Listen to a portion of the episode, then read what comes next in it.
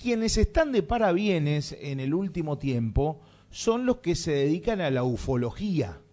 Claro, es cierto. Porque nos hemos encontrado con avistamientos varios de eh, objetos voladores no identificados. Sí, es cierto, en varios lugares. ¿eh? O lo que uno presume pueden ser objetos voladores no identificados. Lo hemos convocado a Mariano Peter, que es coordinador del Observatorio Astronómico de Oro Verde, pero también eh, integra la Asociación Entrerriana de Astronomía, para que nos hable un poco de esto y él que conoce nos ponga un poco en autos de qué es lo que estamos observando, si estamos, si nuestro ojo por ahí nos puede jugar una mala pasada, o la ansiedad de querer ver algo nos pueda este, llevar a suponer, o evidentemente estamos en un periodo de tiempo en donde, eh, bueno, eh, los avistamientos son bastante eh, frecuentes. Mariano, ¿cómo estás? Buen día. Omar Bravo y Alejandro Bauman te saludan de Radio La Voz. Hola, buen día, buen día a toda la audiencia. ¿Cómo les va? ¿Cómo va? ¿Todo bien? Todo bien, todo bien, por suerte. Bueno, a ver, un poco cuando introducíamos la nota hablábamos de, bueno, de tal vez la alegría que le genera a ustedes el hecho de que se den este tipo de fenómenos, de avistamientos, de observaciones, de cuestiones que se ven en el cielo. Digo, estamos en una, por darle una definición, una suerte de temporada alta. Eso es algo que uno, bueno, muchas veces dice, bueno, me lo confundí porque puede ser, este, o hay verdaderamente una actividad fuera de lo normal que nos lleva eh, a avistar eh, de repente eh, objetos, ver luces, ver cosas que uno las pueda confundir tal vez con un ovni. Bueno, a ver, primero que es un tema que desde ya genera gran interés en todos, en todos, en quienes nos hemos dedicado en forma aficionada a la observación del cielo y de la gente en general, ¿no es cierto? O sea, eso estamos hablando de un tema que llama la atención a la enorme, a la enorme, a la gran mayoría de, la población.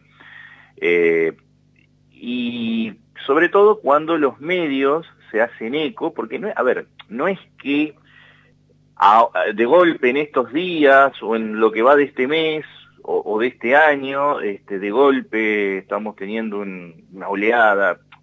En realidad, a veces sí se producen manifestaciones más frecuentes de lo habitual en determinados lugares, pero en, este caso yo creo que en realidad es que eh, lo, que está pasando es que los medios están levantando la noticia. A ver, es algo parecido a lo que pasó hace unos días con el mal llamado cometa verde, que no, no era, o sea, no se veía de color verde, eh, tenía una tonalidad verdosa, solamente visible en fotografía, no, no visualmente, eh, y es un color característico de todos los cometas. Pero cometas de ese tipo tenemos bastantes, eh, todos los años podríamos decir que hay algún cometa similar, y sin embargo pasan desapercibidos. ¿Por qué ahora, eh, en, esto, en, estas, estas, últimas dos semanas, hubo tanto interés en, un cometa que la verdad fue malísimo, porque era prácticamente invisible, aún con telescopio era muy difícil de poder apreciarlo. ¿Por qué? Se generó más eh, atención de los medios y de la gente con este cometa que de otros, no lo sé, la verdad, que a otros cometas que se han visto mucho mejor inclusive. No lo sé, qué sé yo, de golpe los medios tal vez porque no hay buenas noticias para mostrar y bueno, vamos a mostrar esto. este, que te diría que es bastante probable. ¿eh? Es bastante probable que, sea así, ¿eh? Es bastante probable. Sí, porque yo te digo, te digo la verdad, yo noticieros casi que no me dan ganas de ver. Yo te, soy sincero, yo no, no, no, miro noticieros, pues la verdad las noticias son todas malísimas, economía, delitos, guerra, eh, terremotos, eh, corrupción, o sea, dame una, dame una buena. Lamentablemente son ciertas, ese es el tema, Mariano, ¿no? Sí, totalmente. Y bueno, y yo creo que estas, estas noticias, más que eh, vienen de, de, Estados Unidos, que es el, la potencia central, digamos, y bueno, eso se, se replica con mucha fuerza. Sí, sí, Yo creo que pasa por eso, no, no porque haya de golpe más avistamientos. Ahora, porque digo, dicho esto, porque bueno, he, visto que han salido noticias de avistamientos acá en Uruguay, en el sur de Brasil, acá mismo en Argentina, este, sé yo, me parece que por ahí como que es un efecto contagio. Lo que sí es cierto, lo que sí es cierto, es que hay un algo que no está suficientemente aclarado, o no está para nada aclarado, mejor dicho, eh, que tiene que ver con lo que ha pasado en estos últimos días en todo el continente norteamericano, Alaska, Canadá y Estados Unidos. Canadá, Alaska, parte de Estados Unidos, pero bueno, este, en, todo el, en todo el territorio norteamericano. Eso sí no es usual.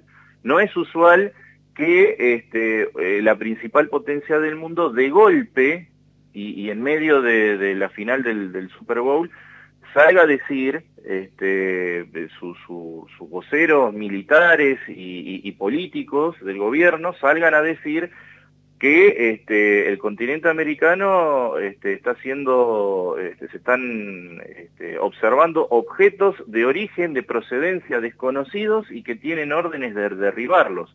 Eso sí no es para nada usual y llama poderosamente la atención y lamentablemente no hay una explicación. Eh, hace unos días, bueno, el fin de semana particularmente, cuando el, al vocero del Pentágono se le pregunta por parte de, una corresponsal del New York Times, creo que era, si mal no recuerdo, eh, ¿usted podría confirmar si esto, estos objetos son de origen alienígena? Porque estamos recibiendo muchas consultas de la gente y no sabemos qué, qué contestar. ¿Y qué responde el, vocero del Pentágono? No puedo, no estoy en condiciones de no estoy en condiciones de confirmar o de negar este, ningún origen. O sea, eh, llamó a una conferencia de prensa, pero no tienen, o por lo menos eso es lo que dicen, no tienen idea del origen y el propósito de estos, de estos objetos y no pueden negar este, o, descartar ningún origen. Claro, para ellos... Está abriendo la eh, puerta ahí. Eh, ellos automáticamente lo llevan en, un primer plano como, como hipótesis a una cuestión militar de observación estratégica. Ahora, no saben si efectivamente eso era eso o era otra cosa. No lo saben. ellos suponen que es, pero no lo, no lo descartan ni lo afirman. No, no, por eso. Porque, a ver, pongamos en, perspectiva, hace pocos días este, hubo un globo de origen chino que sobrevoló, es más, Estados Unidos, después lo terminaron derribando, estuvo varios días dando vuelta por el continente norteamericano, entró por Alaska, bajó por, por Canadá y recorrió todo Estados Unidos. Eh, Estados Unidos brindó este, información, es más, mostró en televisión, trazó todo el recorrido del objeto, desde dónde había salido, por eso culparon a China. China dijo que sí, que era de ellos. Dijo que era meteorológico, sí. Que era meteorológico. Estados Unidos dice que tiene pruebas de que estaba realizando tareas de espionaje eh, y que después lo derribaron. Y que no lo derribaron antes porque podía causar daños al caer y que esto además generó un problema al gobierno norteamericano porque generó este, una interpelación por parte de, la oposición eh, republicana, eh, porque decían, ¿cómo puede ser que no los hayamos detectado cuando ingresaba al continente y se haya dado la orden de derribar en ese momento? No, esperaron a que entrara, que hiciera todo el trabajo de inteligencia, que transmitiera y después lo derribamos. O sea, pero fueron francos, hay un globo, es de origen chino, China lo reconoció y, lo derribaron. Y, dijeron que era de espionaje. Y después juntaron los, fragmentos que encontraron en el mar.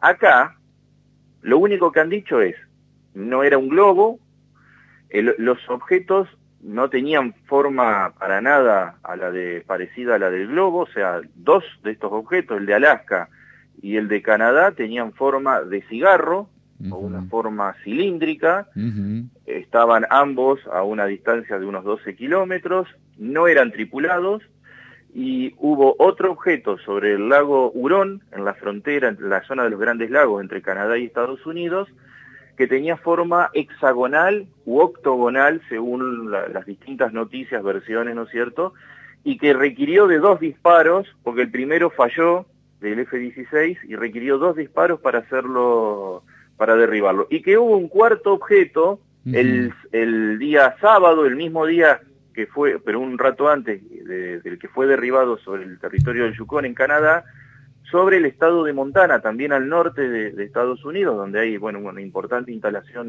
de misiles nucleares, eh, que no fue derribado porque cuando los aviones llegaron el objeto se había esfumado, se había, desaparecido. O sea, cuatro objetos que no tenían características sin, para nada similares a las del globo. Eh, y de, que, de las que no se encontraron hasta el día de hoy, por lo menos hasta ayer, lo último que leí, no se han encontrado este, los restos. Ah, después hay que ver si realmente los encontraron y no quieren decir, pero oficialmente no se han encontrado restos como para analizar y poder eh, dar las respuestas que el Pentágono dijo que en los próximos días, cuando analizaran eh, los restos, este, iban a dar. y, además ha generado otra reacción más de los representantes de, la oposición eh, del Congreso porque han dicho de que se les ha negado o se les ha retaseado la información. Cuando ellos han pedido a las fuentes militares o a la Casa Blanca mayores precisiones, eh, no les han dado. Bueno, hasta ahí es lo que oficialmente se sabe. Y después ya, a raíz de toda esta imprecisión y toda esta falta de información y de estas declaraciones que dejan la puerta abierta a pensar de que de cualquier cosa... Que estamos en una este, invasión e, e, extraterrestre, digamos, ¿no? Claro, entonces ahora podemos hablar de drones o podemos hablar de naves extraterrestres, o podemos hablar de, eh, no sé, de, lo que se, nos ocurra, porque eh, quienes deberían dar certeza o cuidar en, cuidarse en cuanto a las declaraciones que hacen, bueno, dejaron la puerta abierta. Eso a mí me llama poderosamente la atención. Dicho esto, también hay que recordar que eh, el Pentágono, tiene una oficina que investiga estos fenómenos, que en el mes de enero dijo de que se habían incrementado los avistamientos o, las detecciones de objetos, en su gran mayoría drones, globos, este, objetos que se pueden, este, digamos, explicar en términos convencionales, pero que había objetos que no sabían lo que eran. Y además, el año pasado, también en octubre creo que fue, la NASA anunció también que, al igual que el Pentágono, eh, creó también una oficina o una comisión de 16 científicos para también investigar anomalías en la atmósfera terrestre y en el espacio exterior.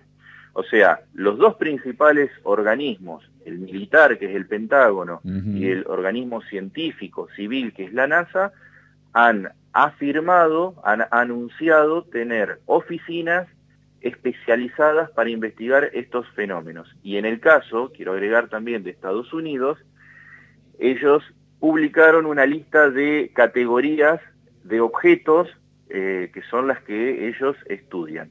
La primera categoría es la de los objetos más comunes. Pueden ser globos, pueden ser chatarra espacial entrando a la atmósfera, bandadas de pájaros y demás. La segunda categoría ya tiene que ver con fenómenos astronómicos y meteorológicos. La tercera categoría tiene que ver con artefactos, aeronaves, eh, drones, satélites, cohetes, eh, productos experimentales o clasificados, productos de la propia industria militar de los Estados Unidos. La cuarta categoría también este tipo de objetos, pero procedente de potencias enemigas como Rusia, China, Corea del Norte, Irán y algún otro país. Y luego agregaron una quinta categoría que era la de los objetos desconocidos, o sea, objetos no humanos que no son, no pertenecen ni a Estados Unidos ni a ninguna potencia mundial y para los cuales eh, su origen es incierto y ahí entra también todo tipo de hipótesis y agregaron además, porque reemplazaron el término ovni, que es objeto volador no identificado, lo reemplazaron por fenómenos aeroespaciales anómalos. Y, y ahora agregaron también objetos aeroespaciales y sumergidos anómalos, es decir, objetos que se desplazan bajo el agua, bajo el, mar o bajo un lago, pero que se desplazan bajo una masa de agua. O sea, estas cosas también este, por ahí no, no han trascendido tanto, pero eh, hay, yo tengo algunas noticias ahí de, medios este, importantes de Estados Unidos y de otras partes del mundo. Eh, esto fue el año pasado, entre octubre y, enero de este año, octubre del año pasado, es que se han eh, hecho estas publicaciones. Pero por supuesto no han tenido la repercusión de estos días porque bueno, también este, que los aviones norteamericanos de golpe estén derribando todo lo que pase por, por Estados Unidos, por el cielo, es llamativo. Y el Pentágono, otra aclaración que hizo es que no es que eh, de golpe están apareciendo estos objetos, es que a raíz del globo chino, ahora en estos días empezamos a prestar más atención a nuestro espacio aéreo y nos encontramos con, bueno, con estas violaciones del espacio aéreo de objetos que no sabemos. Y un montón de cosas que, por ejemplo, se han avistado aquí en la zona, ¿no? ¿Cómo? De lo que se ha avistado acá en la zona. Eh, ¿qué, ¿qué, se conoce? ¿Qué, ¿Qué, se sabe? Por ejemplo, Victoria, ¿no? O, acá en la zona de Bajada Grande también. También, claro. Yo por lo que he visto eh, porque nos han hecho llegar algunos algunos videos, algunas fotos, pero lamentablemente no, no, no, hemos tenido datos o no nos han pasado, o sea, por lo tanto no se puede hacer ningún tipo de, investigación o por lo menos de, indagar a ver qué pudo ser, porque si no tenés eh, días, fechas, o sea, algo de referencia. Después sí, también nos han llegado algún video de, de Gualeguaychú también, que, o, o hemos este, también leído noticias de otras otros avistamientos que han ocurrido en otras partes del país. En general esos avistamientos se corresponden con eh, eh, avistamientos de, los satélites Starlink, de la empresa SpaceX, que han sido responsables en los últimos dos o tres años, han sido responsables de la mayoría de avistamientos ovnis, por lo menos acá en Argentina, ah. por la peculiaridad de estos objetos que se desplazan en, en, trencito, como les decimos, en un collar de perlas, uno tras del otro, y para quien no está al tanto de estas cosas, y sí, puede parecer una formación de objetos extraños, ¿no es cierto? Eh, en su mayoría, y esto yo lo quiero decir, en su mayoría los objetos que se reportan, la gran mayoría, el 90-95%, se corresponden con fenómenos astronómicos o meteorológicos por ahí poco conocidos, eh, bandadas de pájaros a veces, y sobre todo satélites o aeronaves. Eh, porque antes, y esto también siempre se lo comento a la gente, uno cuando le decían, ¿viste ese satélite que pasó? Uno estaba acostumbrado a ese puntito de luz que se desplazaba en el cielo y de golpe desaparecía, ¿no es cierto?, se alejaba. Esos eran los satélites comunes que todavía se ven. Pero en los últimos años, las últimas décadas, para ser más exacto, se han lanzado una serie de satélites que son que tienen características eh, que no, no se condicen con ese concepto, viejo concepto que teníamos de los satélites. Por ejemplo, los satélites Iridium. Los satélites Iridium que se lanzaron a fines de los 90, creo que fue el primero en el año 98, son satélites están este, eh, o sirven para la telefonía móvil.